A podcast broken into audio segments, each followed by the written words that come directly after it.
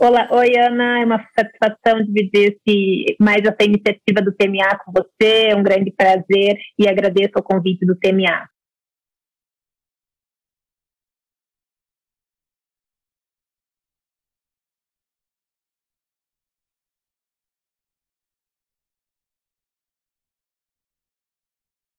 Uma das grandes novidades, né, e tem sido bastante comentado, é realmente a introdução de todo um capítulo voltado para a insolvência transnacional, agora na Lei 11.101, né, com a reforma recente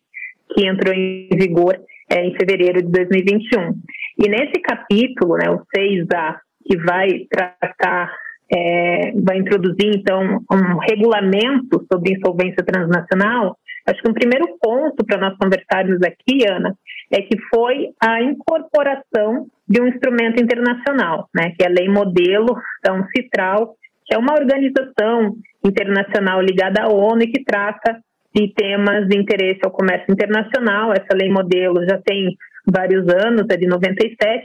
e aos poucos vários países foram adotando essa lei modelo com alguns ajustes ao incorporar esse instrumento, mas o Brasil, é, de modo geral, se manteve fiel e agora está ao lado de países de muita relevância no comércio internacional, como os Estados Unidos, Inglaterra, Austrália, Japão e mais próximo aqui também o Chile e a Colômbia. E um outro ponto que eu acho que a gente pode destacar nesse nosso início de conversa é um detalhamento ou uma explicação sobre o que seria uma insolvência transnacional, né? Antes até de nós discutirmos talvez alguns casos é, importantes que é, concretizam né, toda essa regulamentação que o Brasil passou a adotar. Então, é, em termos muito básicos e amplos, a gente pode conceituar uma insolvência transnacional quando a gente tem um devedor com atividade em mais de um país e aí, quando ele é cometido por uma crise, isso acaba suscitando procedimentos de insolvência em mais de uma localidade. E aí a grande preocupação é como é que a gente coordena esses muitos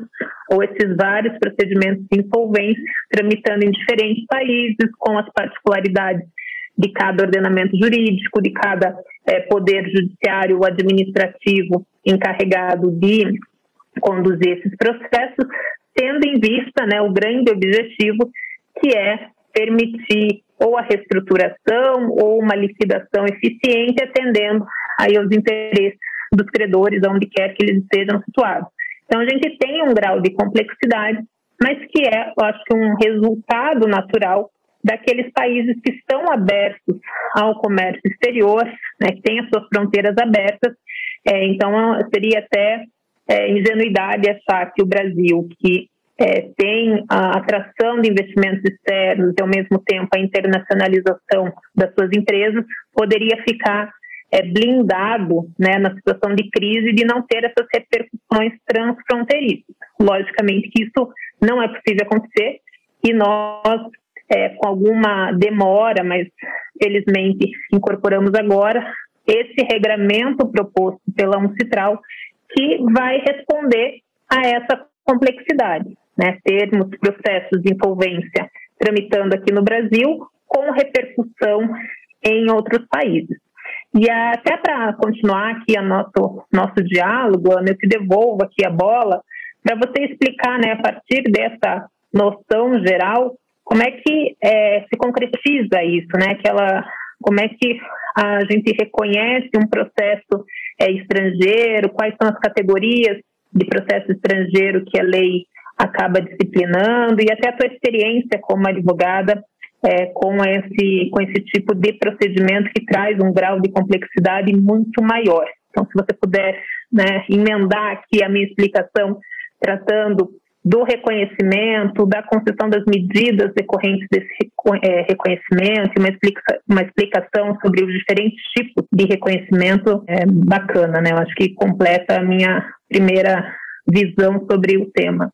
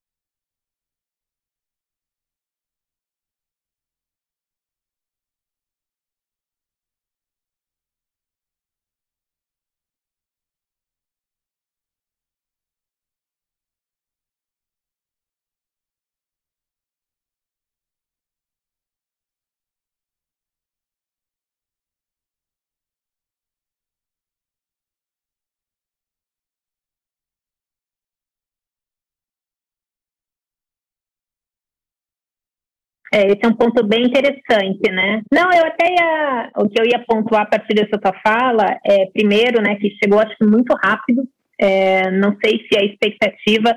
seria de tão breve, né, tão, é, tão próximo da edição desse capítulo novo da reforma da lei, a gente já ter é, uma primeira experiência com pedidos de reconhecimento vindo de fora, mas isso é um ponto bem positivo, né, porque era grande dúvida, qual seria o comportamento do Poder Judiciário porque o Poder Judiciário tem um papel muito relevante nos casos de insolvência transnacional. Ele que faz a ponte de cooperação com o, a jurisdição estrangeira. E como você mencionou, né, o Brasil já vinha experimentando muitos casos de insolvência transnacional, mas com a perspectiva reversa, né, de empresas brasileiras que têm atividade lá fora, pedindo reconhecimento dos nossos processos,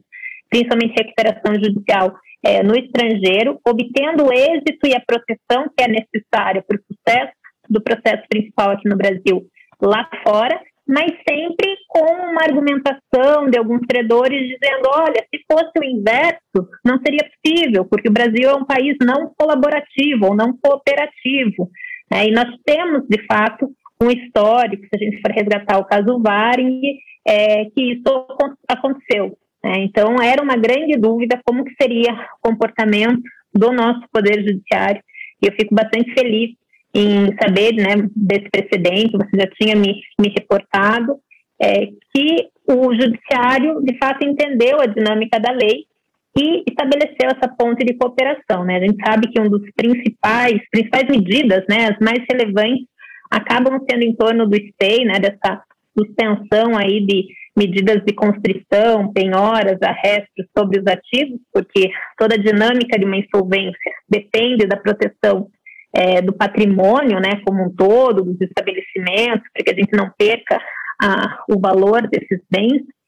É, e o Poder Judiciário deu uma resposta célere, né, inclusive com medida liminar, nesse caso que vocês atuaram, e de acordo com o que era é, esperado. E até nesse ponto, Ana, acho que a gente podia é, conversar aqui um pouquinho mais sobre essa noção da cooperação, dessas medidas é, de colaboração, que ao lado do reconhecimento é um ponto nuclear da lei modelo. Né? Como a gente sabe que, enfim, não existe hierarquia entre países, a gente não tem um tribunal uniformizador de conflitos judiciais entre os países adotantes da lei modelo da UNCITRAL, diferente do que acontece, por exemplo, é, com os países membros da União Europeia, a gente precisa de fato que as jurisdições tenham essa abertura para dialogar, para cooperar, para entender que os processos vão ser diferentes, que os efeitos é, internos vão ser diferentes, mas que há um propósito que une esses diferentes procedimentos, que é realmente ter uma administração justa e eficiente dessas insolvências, ter o um maior retorno para os credores e, ao mesmo tempo, quando é uma medida de reestruturação, conseguir preservar a atividade do devedor. Então, a cooperação ela vem ao lado do, desse procedimento de reconhecimento, como você bem falou, é o start, né, é o, o ponto de entrada. A, os americanos até usam a palavra visa, né, é o que realmente permite que um procedimento estrangeiro a partir do reconhecimento, é, gere algum tipo de efeito sobre aquela proposta global, mas a partir do reconhecimento, o que se espera, né, o que todas as partes esperam, é que haja uma colaboração, um diálogo entre as jurisdições. Acho que esse é um ponto central da lei e o Brasil nesse, nesse tópico adotou integralmente a lei modelo sem grandes é, mudanças, é, e eu queria até ouvi-la, né? Qual que é a sua expectativa, até tomando como exemplo esse caso que vocês estão atuando, é, do que vai acontecer a partir de agora, se realmente você acredita que o Poder Judiciário brasileiro está disposto e capacitado para essa cooperação, para esse diálogo com outras jurisdições, Singapura ou eventualmente até outras que venham a ser envolvidas nessa, nessa sua insolvência transnacional.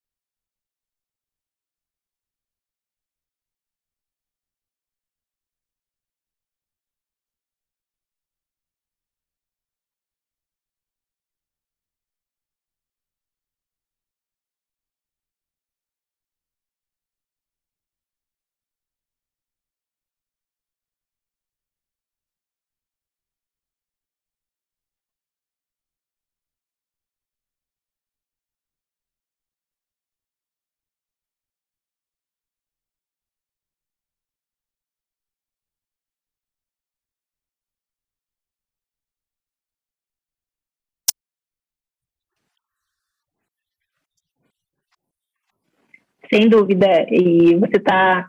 ah, com pensamento positivo, eu acho que esse é o caminho, até porque é uma mudança de cultura e uma mudança de mentalidade que afeta não só o judiciário, né, porque todos nós,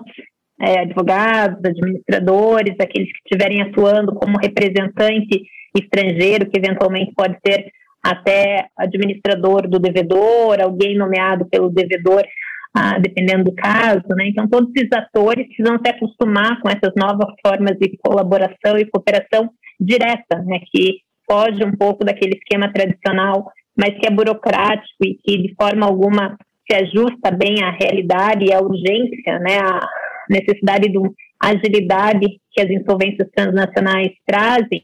é, porque essa cooperação direta envolve todo mundo. Né? Ao mesmo tempo que a gente espera que o Poder Judiciário